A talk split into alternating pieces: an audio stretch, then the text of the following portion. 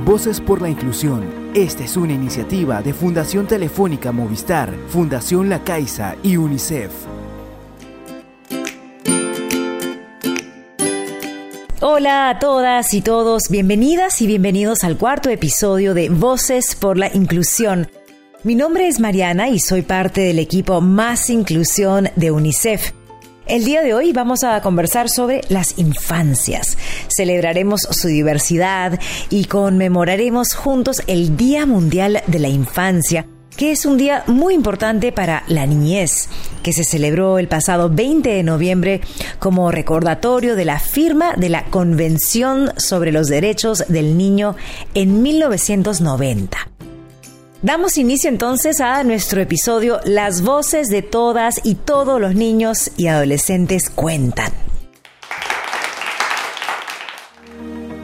Voces por la Inclusión también se encuentra en un formato de video accesible en el canal de YouTube de Fundación Telefónica del Perú. Voces por la Inclusión. Yo me imagino ser una profesional y tener bastantes trofeos ganados. Estudiaré para lograr mis metas y llegar a lo más alto que pueda yo. Quiero ser costurera, hacer mi propia ropa, modelarla, que toda la gente la vea y que le guste y que la compre. Gracias, Angeli. Tú puedes lograr lo que te propongas. Para que Angeli y todos los niños logren sus sueños, debemos reconocer que los adultos y la sociedad en general debemos proteger y cuidar las infancias, en especial en momentos de crisis como la que actualmente estamos viviendo por la pandemia de COVID-19, pues las niñas y niños son quienes están afrontando las peores consecuencias. ¿Lo habían pensado? Es por eso que con motivo del Día Mundial de la Infancia, recordemos que sin un plan de acciones que evite, calme y responda a los efectos de la pandemia en la niñez, las consecuencias podrían ser irreversibles. Pero, ¿qué se puede hacer? Para comenzar, las autoridades deben asegurar que todas las niñas y niños, sin distinción, puedan aprender, estar saludables, tanto física como mentalmente, y estar protegidos junto a sus familias. Como hemos visto en un episodio anterior, cuando hablamos de apoyos, no basta que los adultos identifiquemos qué es lo que los niños necesitan, sino que necesitamos escuchar a las niñas y niños y saber qué piensan ellos de cómo se encuentran y qué necesitan. Todos los adultos debemos invitarlos a que nos den su opinión, escucharlos genuinamente y permitirles que participen de las decisiones porque solo así podemos aprender sobre sus intereses, conocimientos y experiencias. Y ellas y ellos pueden aprender cómo sus decisiones afectan su propia vida y la de los demás. Me divierto en mi colegio jugando con mis amigas y en mi casa jugando con mis hermanas, viendo películas con mis familiares. Me imagino siendo una gran empresaria y, también, no sé, estoy entre ser una chef profesional o ser profesora. Qué lindo, Andrea. Todos los niños y niñas tienen derecho a desarrollarse y ser miembros útiles de la sociedad. Es genial escuchar a los niños y niñas y por eso, el día de hoy nos preguntamos, ¿cómo promover la participación de las niñas y niños y adolescentes con discapacidad?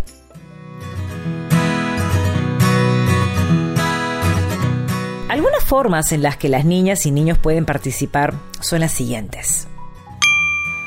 En familia, creando su horario de estudios y descanso para ayudarles a cumplirlo después del colegio, con la ayuda de algún familiar. Expresando su opinión en las decisiones familiares. En la escuela, participando en clases, siendo escuchado con apertura por los adultos sobre lo que piensa de su escuela formando parte del municipio escolar. En la comunidad y el ámbito público, elaborando proyectos y o consultas a la comunidad, conociendo sus derechos, opinando sobre las noticias y los problemas que los afectan, siendo parte del Consejo Consultivo de Niñas, Niños y Adolescentes, donde se opina sobre leyes, planes locales y nacionales. En el caso de las niñas, niños y adolescentes con discapacidad, la discriminación y exclusión por su condición generan mayores dificultades para que ellas y ellos puedan participar activamente en los diferentes ámbitos de su vida. En la escuela, por ejemplo, algunas veces se invisibiliza la voz de las niñas, niños y adolescentes con discapacidad porque hablan o se comportan de una manera diferente a la esperada por los adultos o requieren de más apoyos para participar y estos no les son otorgados. Un estudio realizado por UNICEF, Inclusion International y Catalyst for Inclusive Education en el 2021 demostró que esta falta de participación en las escuelas era causada por la situación de discapacidad de las y los estudiantes y no por la falta de estrategias de enseñanza que respondan a su diversidad. Considerando que hemos dedicado este episodio al Día Mundial de la Infancia, es necesario contar con la participación directa de nuestras infancias. Por eso hemos recolectado sus voces para conocer sus opiniones sobre sus escuelas, amigas y amigos, familias y futuros. Vamos con ellos. Buenos días, soy yo, Muñoz Talancha, tengo 13 años, mi pasatiempo de mí es jugar con mis amigos. Mi colegio de mí es hermoso, es bonito. Lo que más me gusta de mi escuela es los parques. Lo que no me gusta son los pabellones. ¿Qué le diría a mi profesora? Le diría que, que me enseñe más, que me haga más, que es lo que me gusta de ella, que me lee cuentos. Mi colegio es grande y está rodeado de árboles y frutas y flores hermosas. También tenemos nuestro piscigranja, corrales para aves. También aprendemos sobre cómo sembrar y cultivar hortalizas. Lo que me gusta más es aprender a criar las aves, a jugar con mis amigos en, el recreo y correr por las áreas verdes. Lo que no me gusta es que no tenemos las tecnologías necesarias para nuestro aprendizaje. Cada niña y niño tiene derecho a acceder a una educación de calidad que le permita aprender y desarrollar su personalidad, talentos y capacidades. Muchas gracias Joshua y Brittany. Mi colegio es grande, de color azul y tiene un, parque cerca. Lo que más me gusta es que puedo ser yo misma, expresar mis ideas y, y no sé. No me gusta que hay niños que les gusta la pelea y que se burlan de los demás.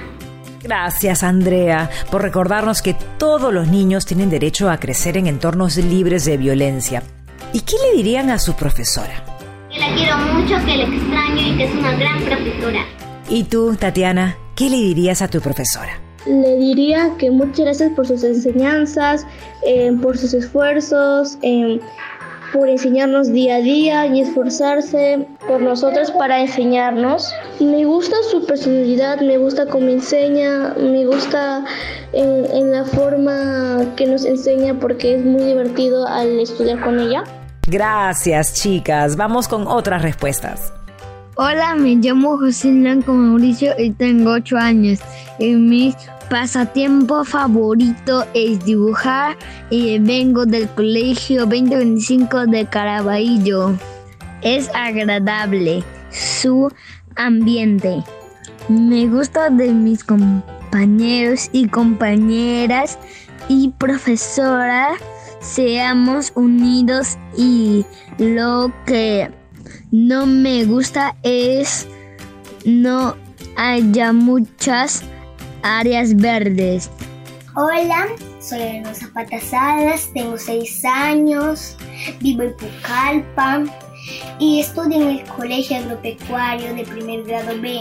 Lo que más me gusta es que es amplio, grande y poder estudiar. Y lo que no me gusta es que no puedo ir por la pandemia. A mi profesora yo le diría, estoy muy feliz de estar en mi colegio. Y lo que me gusta es que me enseñe con paciencia y que me enseñe bonito y ser una buena profesora. Muchas gracias chicas y chicos por sus respuestas. Cada niña y niño también tiene derecho a descansar, jugar y participar en actividades culturales y recreativas. Soy Winnie Emily Prado Alvarado. Tengo nueve años. Soy de Pucallpa, departamento de Ucayali. Mi pasatiempo favorito es bailar y cantar. Buenas noches, mi nombre es Dayana Tito Gutiérrez. Tengo 12 años. Mis pasatiempos es eh, bailar, cantar, escuchar música. Mi nombre es Angelita Isabel de García. Me divierto jugando, ayudando, haciendo bromas, vistiéndome de otros personajes. Yo suelo jugar con unos amigos de por aquí o con mi hermano. Muchas gracias, chicas y chicos. Realmente todo suena muy divertido. Así como hay actores fuera de casa que contribuyen al desarrollo de la niña, niño y adolescente, las y los cuidadores, madres, padres, tutores, entre otros, deben pensar siempre en lo que sea mejor para ellas y ellos, por lo que deben cuidarlos y orientarlos a medida que crecen, pero también incentivarlos a ser cada vez más independientes. Me gusta cuando jugamos, con toda la familia jugamos, hacemos cosas divertidas. Me siento alegre porque siento que estoy con una familia que, me que Dios me ha dado y le agradezco mucho porque es una familia grande, muy bonita. ¿Por qué no me gusta estar en casa, ayudar a mi mamá? Porque se cansa de cuidar a mi hermanita. Y yo, yo quiero ayudar a mi mamá. Y me gusta leer muchos cuentos. Me siento muy feliz, muy contenta y muy alegre. Me gusta ayudar en la cocina y alimentar a mis animales. Me siento feliz y agradecida a Dios por tener la familia que tengo. Me gusta ver películas, hacer postres caseros y jugar con mis hermanas. Me siento feliz, alegre, protegida y siento que nada, que nada malo me puede pasar. Qué lindo todo lo que nos cuentan, chicas y chicos. Sin duda, nuestra familia es muy importante para el desarrollo de nuestro proyecto de vida. Las niñas y niños tienen derecho a expresar su opinión sobre los asuntos que les afectan y también tienen derecho a compartir con libertad sus aprendizajes, pensamientos y sentimientos. Veamos, chicas y chicos, ¿cómo se imaginan el futuro? Me veo profesional y ejerciendo la profesión que me gusta. Yo seguir estudiando para cumplir mis sueños. Gracias, muchas gracias por compartirnos sus deseos. Estamos muy felices de haberlos escuchado en nuestro último episodio. Que sigamos uniendo nuestras voces por la inclusión.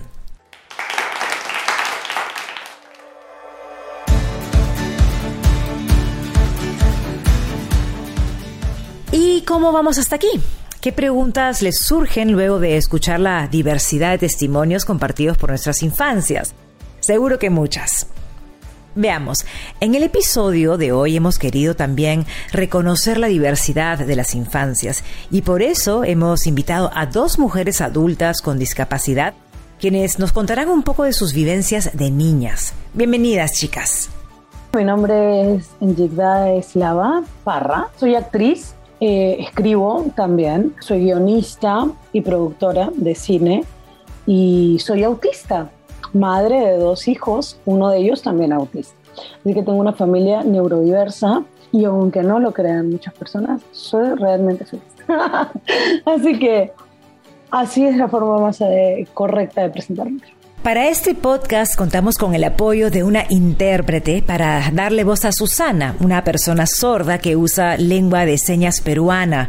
Para ver su participación completa pueden acceder al video en la plataforma de YouTube. Mi nombre es Susana Stiglish. Yo tengo 47 años. Tengo dos hijos. Yo estudié educación inicial. Después hice una maestría en estudios. Hice una maestría en educación para niños sordos, bebés y sus familias.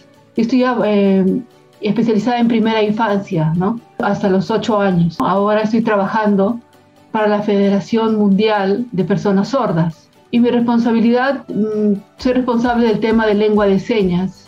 Gida, cuéntanos, ¿cómo fue tu proceso para conocer tu diagnóstico? Yo tengo 38 años y a los 38 años recién pude confirmar que soy autista y para mí fue uno de los momentos más felices de mi vida. Sí, porque para mí el ser autista es parte de mi esencia. Eh, estoy muy orgullosa de ser autista, me encanta porque me amo y, y obviamente amo lo autista que soy, porque soy yo.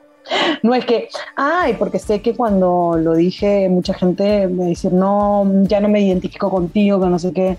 Señora, nací autista, o sea, cuando usted me escribía y decía que me amaba, amaba la llegada autista también, ¿me entiendes? Entonces, eh, no digan, por favor, si viene una mamá y les dice, mi hijo es autista, no digan, no, no es autista porque tú no sabes cuánto tuvo que pasar esa señora o esa papá o esa mamá para abrazar el diagnóstico. Si no tienes esa información, no aportas en nada. Entonces, por favor, se los pido.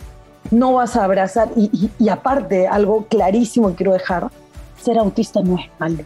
Nos encanta ser autista, porque nos conocemos mucho.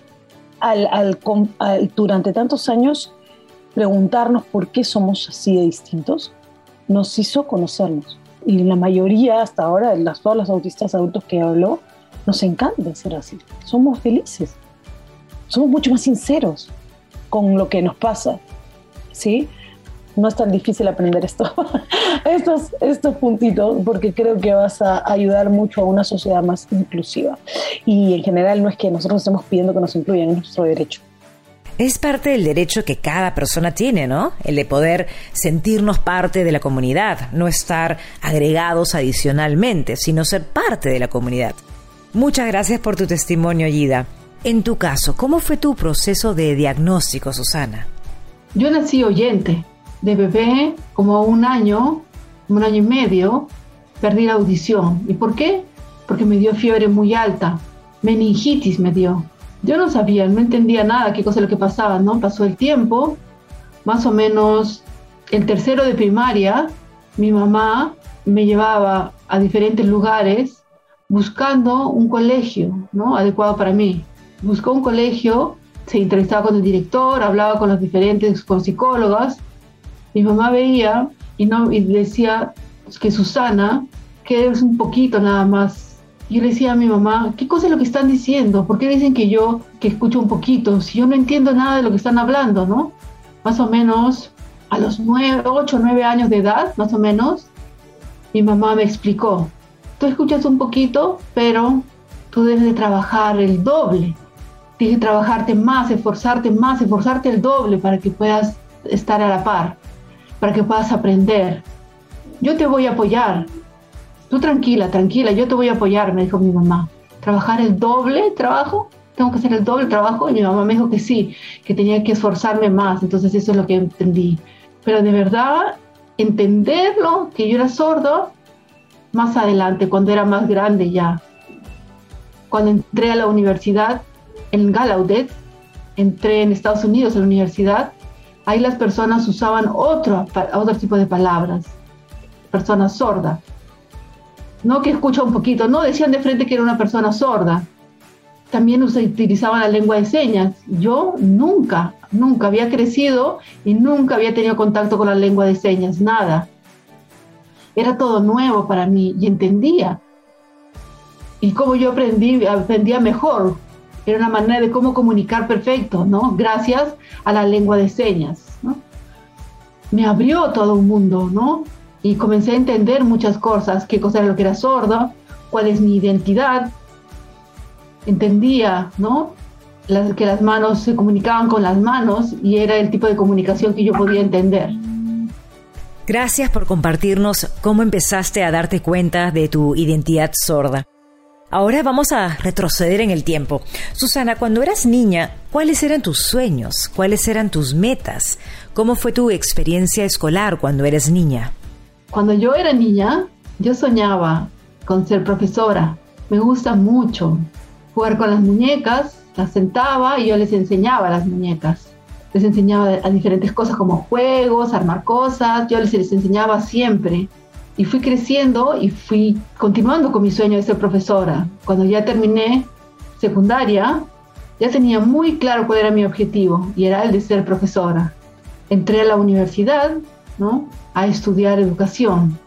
cuando seguí creciendo igual, ¿no? Me gusta hacer mucho, amo la educación, ¿no? Me gusta mucho la educación, el enseñar a personas, me gusta aprender diferentes cosas, igual era de niña, ¿no? Me, me acuerdo de eso, sí, ¿no? Que mi sueño siempre ha sido ser profesora y era feliz. Eh, soy feliz de haber podido alcanzar este sueño. Cuando era niña, ¿por qué me gustaba ser profesora? ¿Por qué pensaba eso? La verdad, porque en mi tiempo libre para jugar con otros niños yo no tenía. Era muy poquito el tiempo que tenía. Más era el trabajo con los profesores, ¿no? Las diferentes, los diferentes trabajos que tenía que hacer en el colegio, en la mañana y en la tarde hacíamos, tenía que hacer terapia del lenguaje. El profesor me enseñaba diferentes cosas. Entonces siempre estaba junto a un profesor y siempre veía y yo aprendía lo que el, profesor me enseñaba. y en el futuro quería hacer así igual. Otra experiencia, nada, no había tenido, ¿no? Tal vez la de profesora se desarrolló por eso, ¿no? Ese fue mi sueño. De repente hubiera tenido un sueño diferente, si hubiera tenido otra experiencia, pero ese es mi sueño. Gracias, Susana, muchas gracias. Tu experiencia nos permite reconocer la importancia de que las niñas, niños y adolescentes sin distinción tengan los espacios y apoyos para jugar, descubrir sus intereses y lograr sus sueños. Cuéntame, Susana, para que otras personas también lo tengan muy en cuenta, ¿por qué consideras importante que las niñas y niños sordos tengan derecho a utilizar su lengua materna? En tu caso, nos cuentas que al inicio no la usabas, luego la fuiste aprendiendo y luego te diste cuenta que tú también podías. ¿Por qué es importante este derecho de usar la lengua de señas en nuestro caso, peruana?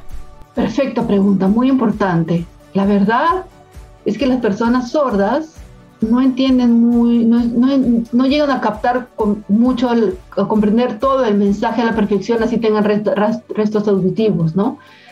La información se va perdiendo, se pierde mucha información. No importa si que tienes audífonos, si tienes implantes, diferentes apoyos, si haces terapia de lenguaje, es igual, ¿no? Se pierde demasiada información, se pierde.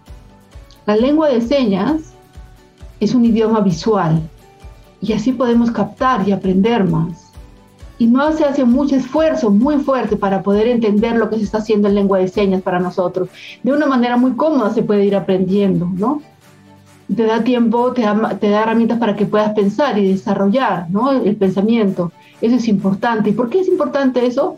Porque si, al utilizar un idioma y vas aprendiendo, tu cerebro comienza a desarrollarse. ¿no? El, hablar no, no sirve para el desarrollo para nosotros. ¿no? El copiar las diferentes palabras es, es lo mismo, ¿no? no da un desarrollo completo. No te da un tiempo, no te da, no, no te da tendrías que trabajar el doble para poder eh, engranar todas las palabras y se pierde mucho tiempo, es muy difícil eso. Con las señas sí se, puede, sí se aprende, ¿no? Y comenzamos a pensar, a, a, meditar qué cosa es lo que estamos eh, entendiendo y poder sacar también las señas, igual nos ayuda para la memoria, ¿no? De las cosas.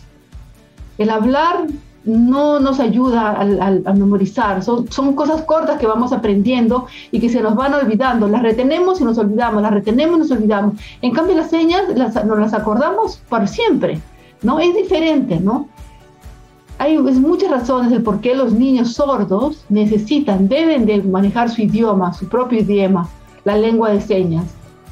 Es el idioma que les dará accesibilidad a, a la información, ¿no? Para que no se pierdan nada ese idioma le puede mejorar los, procesos cognitivos y la memoria y que puedan razonar, ¿no? Tener un buen razonamiento y vayan mejorando cada vez más, ¿no? Muchas veces las personas piensan que la lengua de señas no es igual a, otra, a otros idiomas, a otras lenguas. La lengua de señas es menos. No va a aprender a leer si aprende lengua de señas. Eso es falso. Eso no es cierto hay diferentes investigaciones donde muestran, donde muestran que realmente la lengua de señas es lo mejor para los niños sordos. ¿Por qué se da eso? Porque da la posibilidad de aprender, de interiorizar las cosas y desarrollar ¿no? de manera fuerte, ¿no? y después va a ayudar a, la lectoescritura a aprender. Y pueden aprender otros idiomas también, ¿no? Hay muchas razones de favorece que la lengua de señas sea utilizada para los niños sordos. Como tú bien dices, considerando que la intervención temprana, los primeros años de vida es muy importante para este desarrollo cognitivo del niño o la niña. ¿Qué mensaje tú le das a los papás o las mamás que todavía tienen dudas o miedos sobre enseñar a sus hijos o dejar que sus hijos aprendan la lengua de señas peruana? Primero, lo más importante es el desarrollo, el vínculo, que se desarrolle un vínculo para ¿Cómo se puede desarrollar ese vínculo? Mediante la comunicación, mediante el juego, mediante la experiencia de pasear, de ver nuevas cosas, diferentes cosas, tocar diferentes objetos, oler diferentes, todo va a servir como el aprendizaje y el desarrollo, que sea un desarrollo completo y, les creará confianza en la mamá o en el papá y en los hermanos, ¿no? Interactuar todos juntos en familia y ser parte de ellos, ¿no? Si la familia lo deja, ¿no? Le da la comida y lo deja a un lado, no, tiene que venir, participar, aprender la lengua de señas, comunicarse entre todos. Porque la persona sorda en casa eh, a veces está aislado, se siente solo, no puede comunicarse con nadie, no puede conversar. Todo el mundo conversa, habla, ve que las otras personas están comunicándose, pero no, ¿no? Entonces, hay que, pensar que aquí tenemos a una persona sorda, hay que darle accesibilidad de igual manera que a las personas oyentes. En, que entre en la dinámica familiar, ¿no? De los juegos, que se involucre en hacer diferentes eh, cosas en la casa, ¿no? Que prepare su cama, que guarde su ropa, que ordene los juguetes. Todas esas cosas que se hacen en familia, igual tiene que ser para, para el niño sordo, ¿no? De igual manera. Para los profesores, deben pensar que un niño sordo no es un pobrecito, que no puede aprender, no, eso no. El profesor tiene que saber que el niño puede aprender todo lo que se le enseñe, solamente que necesita aprender de una manera diferente, con el apoyo visual, ¿no? con lengua de señas y también con la repetición que explique varias veces, pero puede aprender igualmente que los otros niños, ¿no? El profesor tiene que alentar al, alumno y decirle que sí puede, que tengan confianza y que sí puede y, que va a poder nivelarse a los otros alumnos, ¿no? Hay que jalarlo, así, jalarlo, impulsarlo para que pueda mejorar y que pueda llegar a ser igual que los otros.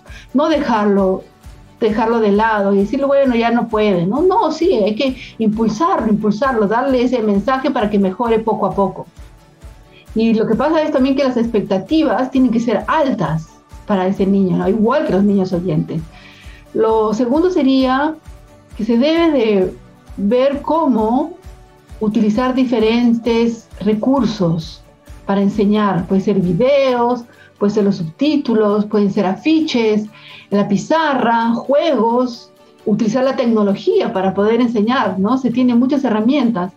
Lo que nos comentas me hace imaginar un escenario donde el niño está en la mesa, por ejemplo, en el almuerzo y no entiende lo que los padres o la familia está hablando. Me imagino en el colegio lo mismo. El docente tiene esa responsabilidad. De repente el padre no tiene información, hay que educarlo, hay que ayudarlo, pero el docente tiene esta obligación moral y ética de hacer que todo su aula pueda lograr comunicarse con ese niño que empiecen a aprender lengua de señas, que empiecen formas diferentes de comunicarse y así que todos se sientan parte de esa aula. Muchas gracias por tus enseñanzas, Susana. Veamos, Gida, retrocedamos un poquito en el tiempo y cuéntanos un poco de tu infancia. ¿Cuáles eran los sueños y metas que tenías de niña? Ser actriz, que ser cantante, artista. Entonces, ¿resultó lo mismo que ahora estás logrando? Exactamente es lo que quise hacer. Nunca flaqueé ni nunca me, me fui de camino. Reconocemos tu resiliencia y creatividad para poder salir adelante, pero cuéntanos, ¿qué más te impulsó a lograr este proyecto de vida? ¿Quiénes estuvieron a tu lado o qué reconoces que te ayudó a cumplir con este ensueño? Yo creo plenamente que mi mamá, si bien tuvo muchas falencias en el tema de educación. Al principio no, nosotros éramos muchos hermanos. Era difícil eh, poder estar atentos a todos los hermanos, a sus necesidades. Creo que ella eh, inconscientemente quiso vivir un poco eh, sus deseos de también ser artista, estar en un escenario con, con mi hermana y conmigo, ¿no? se notó que nos gustaba y, no dudó en apoyarnos, ¿no? Mi mamá principalmente. Mi papá no se opuso, pero tampoco era que nos llevaba a los castings, ¿no? Mi mamá sí. Mi mamá en eso sí yo tengo de resaltar que fue, tuvo bastante olfato también para eso, ¿no? Y el papá decía, ¿qué quieres ser cantante? ¿Quieres ser cantante? A ser artista, ¿no? Y al final, bueno, yo ah, soy actriz, pero hago teatro musical, bastante teatro musical aquí en Perú. Eh, logré encontrar, y ya logré creo que hacer una carrera que no solo se basa en, en, un, en una rama del arte, sino le incluye bastante, ¿no? Es como escribo eh, lo que termino actuando. Qué bonito, gracias Gida. Podemos entender cómo las herramientas de la escritura y el humor han sido tus herramientas de lucha, de resistencia y resiliencia. ¿Qué le dirías a aquellas personas autistas que te están escuchando? No tengan miedo de ser quienes son. Sé que ahora es difícil porque no todos podemos tener el mismo temperamento, no todos hemos desarrollado un carácter necesariamente fuerte, pero creo que si algo nos da la condición es la sinceridad, entonces comienza siendo sincero contigo mismo y contigo misma. Además, dale un mensaje a tus familiares de que a veces los las personas que más luchan por esta inclusión son nuestros padres, nuestros familiares, pero al mismo tiempo las primeras personas que nos dejan de lado son ellos mismos. Eh, entonces creo que tú tienes que sentirte cómoda y cómodo en el lugar donde te encuentres. Y si, y si ese lugar te está dando inseguridades, pide, lucha por tu seguridad, lucha porque se te tome en cuenta como un adulto.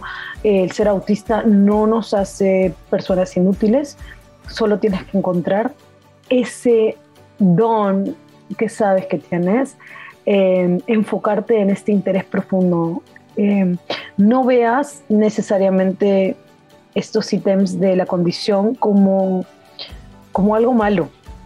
Míralo y trata de encontrar y escarbar en tu corazón y en ti lo que te hace diferente. Aférrate a eso, desarrollalo y dale nombre propio, así como te lo dieron cuando naciste, a tu vida. Muy bien, gracias Gida. ¿Y qué le dirías a esa Gida de niña con tantos sueños y metas que ha ido logrando con todo lo que has hecho hasta el momento? ¿Qué mensaje le darías? Sigue así, ¿eh? así lo diría. Sigue así, sigue así. Sé que te están golpeando durísimo. Y aunque no lo creas, cada vez que, que la gente te diga, que estás dando la contra por luchar por lo que quieres e intenten que te salgas del camino, no lo hagas, porque al final todo ese, ese cansancio que puedes sentir en este momento va a ser recompensado. Vas a tener una familia maravillosa que has construido y has elegido muy bien. Vas a tener algunos tropiezos en el amor, pero este, tranquila, es, es, parte del, del, aprendizaje. Así que sé feliz, crece y, y confía. Excelente. Muchas gracias a cada una de las dos por sus testimonios, reflexiones y mensajes. Estamos muy felices de haberlas escuchado en nuestro último episodio. Estamos llegando al final de nuestro episodio. Las voces de todas y todos los niños cuentan. Y me gustaría compartir con ustedes una iniciativa nacional. Es importante reconocer el trabajo que las organizaciones de familias de niñas, niños y adolescentes realizan para dar a conocer las voces de los niños en situación de exclusión. Les cuento que en nuestro país en el 2009 se creó el Consejo Consultivo de Niñas, Niños y Adolescentes, CONA. Este año, el CONA, junto a las chicas y chicos, ha publicado la Agenda del Bicentenario de Niñas, Niños y Adolescentes 2021, que contiene las propuestas elaboradas por ellas y ellos mismos para la protección y promoción de sus derechos.